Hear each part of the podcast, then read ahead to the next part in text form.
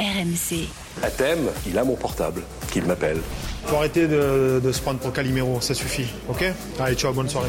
Ici c'est Mars, surface rouge, atmosphère tendue volcanique, de la zig automatique de Mac. After Marseille. Nicolas Jamin. Salut à toi, supporter de l'Olympique de Marseille, et bienvenue dans le podcast After OM avec cette semaine, bien sûr, coach Courbis. Salut coach Salut les amis et salut à tous. Et notre correspondant à Marseille, Florent Germain. Salut Flo Salut Nico, salut coach Salut Flo. Ce n'est pas une semaine comme les autres, c'est une semaine d'OM PSG, une semaine euh, qui euh, va se jouer dimanche soir à 20h45. Mais est-ce que ce sera un match comme le dernier face à Paris? Battre Paris d'une fois c'est dur, alors battre Paris deux fois ça l'est encore plus, surtout quand Mbappé revient et quand il te manque deux rouages essentiels de ta défense. Justement, voici les questions qu'on va se poser, messieurs, dans ce podcast After Marseille. Comment Tudor doit s'adapter? Quelle défense dimanche face au PSG Comment limiter l'influence de Kylian Mbappé? Vous écoutez le podcast After Marseille. C'est parti. RMC. After Marseille. Le but de Malinowski du gauche Pleine lucarne Mon Dieu, quelle frappe. Mon Dieu, quelle puissance Mon Dieu, quelle précision de la part de l'international ukrainien. C'est tout simplement un bijou. Jeannot Rességuier, donc, c'était il y a deux semaines, et Florent Germain en simultané avec Flo, avec euh, Jeannot pour ce but de Malinowski qui, offrait, qui a offert la victoire de l'Olympique de Marseille en Coupe de France face au PSG. C'était le 8 février dernier, euh, déjà. Cette fois-ci, ce sera donc en Ligue 1. Et les données seront différentes, hein, Flo. Hein. D'abord parce qu'il manquera deux joueurs essentiels à l'effectif d'Igor Tudor. Exactement. Alors on sait, hein, Chancel Mbemba est, est suspendu, donc c'est un peu la, la poisse, la mauvaise nouvelle pour euh, pour les Marseillais euh, qui auraient espéré évidemment qui, dans l'idéal, il purge son match euh, bah, contre contre Clermont, contre Toulouse, euh, voire Annecy en Coupe de France. Bon, le calendrier est ainsi fait, euh, ça tombe contre le contre le Paris Saint-Germain, Euh, donc il faudra faire sans Chancel Mbemba et on l'a encore vu à Toulouse, qui est précieux défensivement mais aussi offensivement. Hein. Il a cette capacité assez incroyable à, se projeter et à être plutôt habile dans, dans, la surface. Et puis euh, Samuel Gigot, euh, on peut vous confirmer qu'il est forfait à 99,9%. En tout cas, au jour, au moment où on enregistre ce podcast, à savoir mercredi, je me suis rendu en début d'après-midi à la sortie de l'entraînement du côté de, de la commanderie à Marseille, et il est sorti le, le premier et il portait eh bien une une espèce d'attelle de, de protection pour, pour pour sa cheville. Euh, donc euh, le message est clair, hein, il va être forfait euh, pour, pour ce match contre, contre le Paris Saint-Germain. D'ailleurs, il ne s'est pas entraîné euh, avec euh, le groupe depuis sa blessure contre, contre Clermont. Hein, il avait cette botte de marche, je crois qu'on appelle ça, ça, comme ça dans, dans le jargon médical. donc c'était d'ailleurs un peu surprenant de le voir sortir de sa voiture c'est pas lui qui conduit. Enfin voilà, on a tous eu une blessure à la cheville à un moment donné, le pépin où on se fait Ça peut être conduire, du où on bluff, peut à peine marcher. pas, là, non? Hein? Ah non, non, non, non. non, Vas-y, Samuel, mets la botte de marche et puis. Alors, euh, alors, si, et alors, puis dimanche, là, euh, t'es- t'es- Pour le coup, c'est costaud. Hein. Si, mais, si, Pourquoi pas, si c'est calculé au point de dire attention, alors tu verras, il y a RMC aux grilles, euh, il y a 150 Ils sait- ils supporters, va, va y avoir des. Non, je crois pas. En, tout- en cas, c'est c'est vraiment dommage parce que je me rappelle ce, ce match justement contre le Paris Saint-Germain.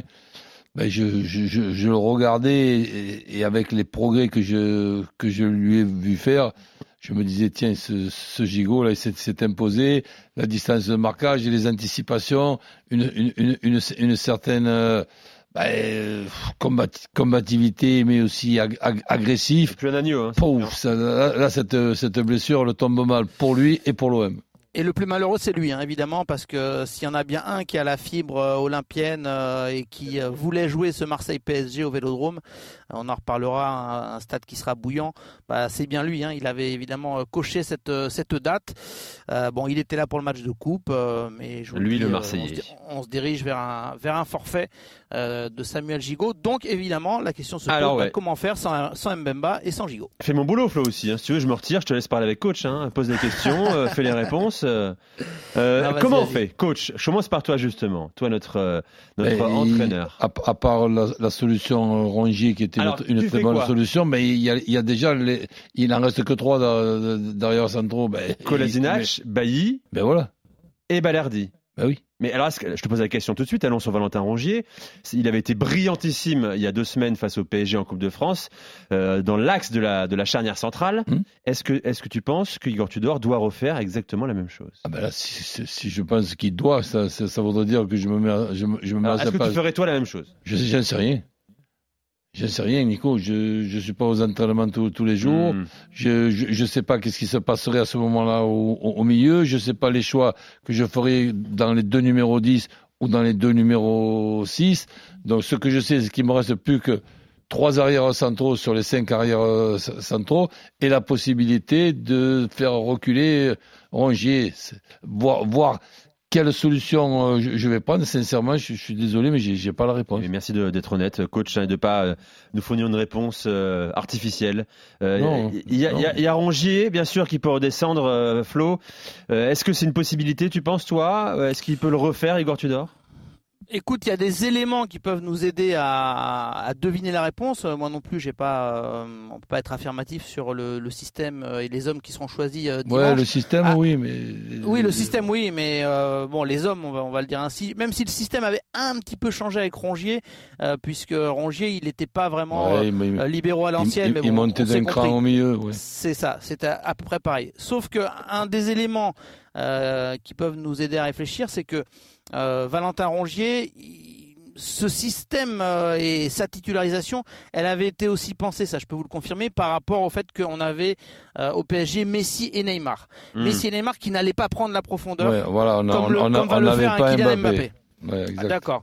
Et on a tous vu le match contre contre contre Paris et on s'est tous dit à un moment donné, notamment quand Nuno Mendes prenait le couloir comme euh, et on prend un boulevard parfois à 110 ou 120 à l'heure, euh, roulons prudemment, mais on l'a vu quand même euh, côté gauche. Alors lui sera peut-être absent, on ne sait pas, mais Mbappé pourra le remplacer dans ce registre-là. On a vu qu'il y avait des boulevards et que ça pouvait être quand même compliqué pour l'OM, justement avec Rongier qui occupait ce poste-là. Donc, en tout cas, ce qu'on peut dire, c'est que c'était euh, un choix qui était quand même dédié à une rencontre propre et au fait que Messi et Neymar ne Mm. sont pas des joueurs qui prennent la profondeur. Est-ce que malgré tout, il peut être amené à le refaire? En fait, il y a deux options. Ça peut permettre à Gendouzi d'être euh, aux côtés de. Verretou et d'avoir un Malinowski titulaire et un Under titulaire également avec euh, devant le seul Alexis Sanchez. C'est ça, sachant que Malinowski euh, est plutôt en forme en ce moment. Et- Il est très et- précieux sur les coups de pied Alors- arrêtés et les frappes assez lointaines. Et Under euh, devient un titulaire euh, quasi indiscutable sur Ouais, cette ben, période là, actuelle. moi, moi, je, moi, je le, je le trouve super ce joueur. Eh oui. De plus en plus, il a, il a, il a progressé, il s'est- imposé. Mais pour en revenir au, au choix de derrière, j'essaie. hein, je dis bien, je Vas-y, sais pas si j'y arrive. J'essaie de me mettre à la place de, de Tudor. Là, je n'ai, plus le même, le même problème. Je n'ai plus justement le souci de Messi et Neymar avec le profil de Messi et de Neymar. J'ai Mbappé. Et si je regarde les trois arrières centraux qui me restent, ça voudrait dire qu'il y a Balerdi côté droit dans la zone d'Mbappé, euh, dans, dans, dans l'axe euh, Bailly Bailly et à gauche Ko- Kola- Kolasinac. Eh j'ai, j'ai mal à la tête. Oui, parce que euh, parlons également de, on va parler de Mbappé tout à l'heure, hein, comment arriver à limiter son influence. Euh, Eric Bailly, mon cher, euh, mon cher Flo, dans quel état il est? Je rappelle qu'il a pu débuter un match depuis le 7 janvier dernier en Coupe de France contre hier, euh, 15 minutes seulement avant de prendre ce rouge et 7 matchs de suspension dans la foulée. J'ai regardé également, il a débuté, vous savez combien de matchs depuis le début de la saison, Bailly, avec l'OM Donne le chiffre, mais Trois on matchs. pas être euh, au-delà Trois de, des cinq, titularisations seulement pour Ouais, Bailly. trop. Et il n'a fini qu'un seul match euh, depuis son arrivée à Marseille. C'était lors de la cinquième journée euh, à Clermont. Dans quel état il est? C'est une interrogation, Flo aussi. C'est une interrogation et d'autant plus que, pour être très sincère, je m'attendais à ce qu'il soit titulaire euh, à Toulouse. Euh, et hum, j'ai pas la réponse à cette question. Pourquoi euh, ne l'a-t-il pas été? Ben, j'ai que- une idée. Alors que la logique, bah alors ju- juste, euh, je dis, euh, pour, enfin pour compléter, je, je- je pensais que la logique était justement de le relancer véritablement pour qu'il soit un peu mûr et prêt euh, à affronter ce défi contre contre le Paris Saint-Germain. Donc, est-ce qu'il y a eu un pépin physique? Bon, en ce moment, c'est un peu silence radio à ce niveau-là du côté de, de l'OM. Je sais pas si euh, c'était le cas, mais honnêtement, j'étais très surpris de ne pas le voir, de, de- de- du fait qu'il ne soit pas titulaire. Mais il est, Euh, il est parce rentré que- quand même en cours de match. Ouais, mais il est rentré assez vraiment euh, Quinzaine de minutes, quoi, même pas, je crois. Ouais, mais en, peine, hein. en 15 minutes, tu peux, tu peux, tu peux rechuter si tu as, si tu as un souci. Moi, je pense plutôt, c'est que déjà, il y a eu le calcul des absents et des absences contre, le, contre, contre Paris et de se dire il manquerait plus qu'il rechute à, à, à, Toulouse, ça se rajouterait à Gigot, ça se rajouterait à Mbemba. Vous savez que Mbemba serait absent contre voilà, Paris. Do, donc euh, non, moi je, moi je pense qu'il n'y a, y a, pas, y a pas eu de risque, d'autant plus que tu avais les trois arrières euh, centraux sans avoir besoin. Mais de notre côté, le faire euh, jouer, c'était un petit peu intéressant aussi, puisqu'il faut bien qu'il retrouve le, rythme. Là, tu, tu, tu te rends compte qu'on a bon, un Balerdi moyen et, et, et un Bailly qui, qui, va rentrer dans, dans la zone où il y a Mbappé. C'est pas, c'est pas évident de faire ce choix-là. J'aimerais pas être à la place de Tudor. Parlons de Balerdi. Euh, bon, il a fait un match moyen, comme tu le dis, coach, à, à Toulouse euh, dimanche soir, malgré la, victoire de l'Olympique de Marseille. On a dit, Flo, hein, cette dernière semaine, qu'il commençait à prendre la mesure dans l'environnement, qu'il progressait également. Il intégrait le discours d'Igor Tudor. Comment tu juges ces, ces dernières semaines? Est-ce qu'il sera fiable? Est-ce qu'il est fiable actuellement euh, pour jouer le, le PSG dimanche soir? Bah, coach aura son avis. Moi, ce que je veux simplement euh, donner, c'est le sentiment du staff. C'est ça le plus important. C'est que Igor Tudor euh, a une énorme confiance en Léo Balerdi. Euh, on a souvent insisté là-dessus. C'est l'un des 3-4 joueurs les plus utilisés euh, par le, le, coach croate. Euh, c'est un joueur qui évidemment euh, a parfois tendance à, à, avoir des sauts de concentration ou tout simplement à, à passer à côté d'une demi-heure ou d'une mi-temps. à Toulouse, les choses sont claires. Hein. Il a manqué sa première période et il a été plutôt bon en deuxième à l'image de l'équipe. Euh, donc euh, pour lui c'est un véritable défi aussi euh, d'affronter le Paris Saint-Germain et de confirmer ce qui semblait être une certaine amélioration oui. Depuis quelques mois. c'est vrai que coach insistera sur sa distance de marquage. parfois il a non, tendance un petit peu à, laisser son, son, adversaire direct à 5-10 mètres, ce qui peut être discutable certes, mais malgré tout on, on, le voit monter en puissance je trouve depuis quelques semaines, quelques mois et je répète, c'est un joueur qui euh, euh, que, que, Igor Tudor n'hésite pas à titulariser et il n'est pas impossible qu'il soit dans le 11 mais, dimanche. Mais je te dis, là aussi, il faut faire confiance à, à, à Tudor qui voit ces joueurs-là tous les jours aux, aux entraînements. Nous, et notamment moi, ben, je regarde un petit peu tous les postes. Il y a certains postes que je peux avoir la prétention de connaître celui mieux, mieux que d'autres, et, no, et, notamment ce, celui-là. Quand je vois un défenseur, un défenseur, pour moi c'est un défenseur. Et quand je vois un défenseur tourner le cul à chaque, frappe et avoir un réflexe de tirer les maillots quand même on se retrouve à, l'intérieur des, des, 16 mètres, mais je dis qu'il faut qu'il fasse des, progrès. Il est en train de les faire, mais il faut qu'il continue à les faire. Pour le, pour le moment, c'est pas encore pour moi un arrière central de très haut niveau. C'est un arrière central de bon niveau sans plus. Ce qu'on peut pas lui reprocher, c'est son investissement pendant les matchs. En tout cas, il est très engagé, il donne beaucoup tout le temps. Ah ben euh. Maintenant, effectivement, tactiquement, Oui. il doit progresser euh, dans le marquage de, de l'adversaire euh, en particulier. Alors Mbappé n'était pas là hein, début février, je, je le rappelle. Hein, il sera là dimanche. Il n'est pas à 100%, on nous dit côté côté Paris Saint-Germain. Ça ne s'est pas vu, hein, euh, coach, hein, dimanche soir contre dimanche après-midi contre Lille, hein, je crois. Bien, en plus de ça, ce qu'il y a de, de bien, c'est qu'il y a deux situations nouvelles pour les deux équipes. C'est qu'il y a eu huit jours pour préparer ce match-là. ça n'est plus arrivé depuis longtemps du côté de Paris Saint-Germain. Et l'OM, on sait, on sait très bien qu'avec tout ce que demande Tudor, l'OM a besoin d'avoir un match tous les tous les huit jours pour être nettement plus performant. On a vu hier ce qu'il fallait faire, ce qu'il fallait pas faire dans le match euh, Liverpool-Real Madrid. Quand je vois ce qu'on demande aux joueurs de, Liverpool, je regarde le match en bougeant, la tête de, droite, à gauche et en disant mais on est étonné que ces joueurs-là, au bout, au, au bout de 30, 30 minutes, ils aient, ils, aient, ils plus. Mais ça serait le contraire qui serait euh, étonné. Et en plus de ça, si je veux faire et donner un petit conseil modeste aux recruteurs, ne prenez pas un joueur de Liverpool. Parce qu'un joueur de, Liverpool ou un joueur qui a joué trois ou quatre ans à, Liverpool, eh ben la carrière, elle est pratiquement pas terminée, mais presque. Donc il y a, eu des efforts qu'on qu demande qui sont tout simplement des efforts extraordinaires, mais on, il faut faire un choix. C'est pas capable de les faire pendant dix ans. Tu fais un parallèle avec Marseille là, c'est ça? Avec euh, avec euh, le Paris Saint-Germain? Avec quoi? Ah non, je C'est pas l'after Liverpool, je, la je- coach, hein. Je fais tout, je fais tout- ouais, mais ça fait rien. C'est, c'est, l'after d'une équipe qui est totalement différente quand elle a huit jours à, à de récupérer que par rapport à une équipe qui joue tous les, tous, tous les trois jours. Et une équipe qui joue tous les trois jours, entre les changements que tu dois faire, que c'est très compliqué de les, de les faire, ces ch- ces changements, à la mi-temps, pas, pas trop tôt, pas, trop- pas trop tard, et les, risques de, blessures, la, méforme de, certains. Eh ben, je, dis que ce métier d'entraîneur qui est aussi compliqué que passionnant, il est encore plus compliqué quand il y a des matchs tous- les trois jours. Tout à fait. Euh, la question aussi, c'est comment juguler Mbappé. Hein, c'est quasiment impossible, bien sûr. Euh, on se rappelle qu'il était là lors du match aller en Ligue 1. Paris s'était imposé, même si Marseille avait fait un, très bon match au, Parc des Princes. Euh, Flo, est-ce que toi, tu as une idée Bon, t'es pas coach, hein, je le rappelle, hein, mais tu suis le- l'Olympique de Marseille au quotidien. Euh, est-ce que tu connais Igor Tudor également? Est-ce qu'il est du genre à mettre en place un plan anti-Mbappé ou non? On va jouer comme on sait le faire. Pense qu'il est euh, du genre à mettre un anti Mbappé, euh, comme il l'avait fait avec euh, la perspective, je le répète, de voir Messi et Neymar tous les deux, où il avait imaginé un petit peu ce que ça allait donner côté côté parisien. Et je pense que c'est aussi un coach capable de mettre en place un bon vieux marquage individuel à l'ancienne.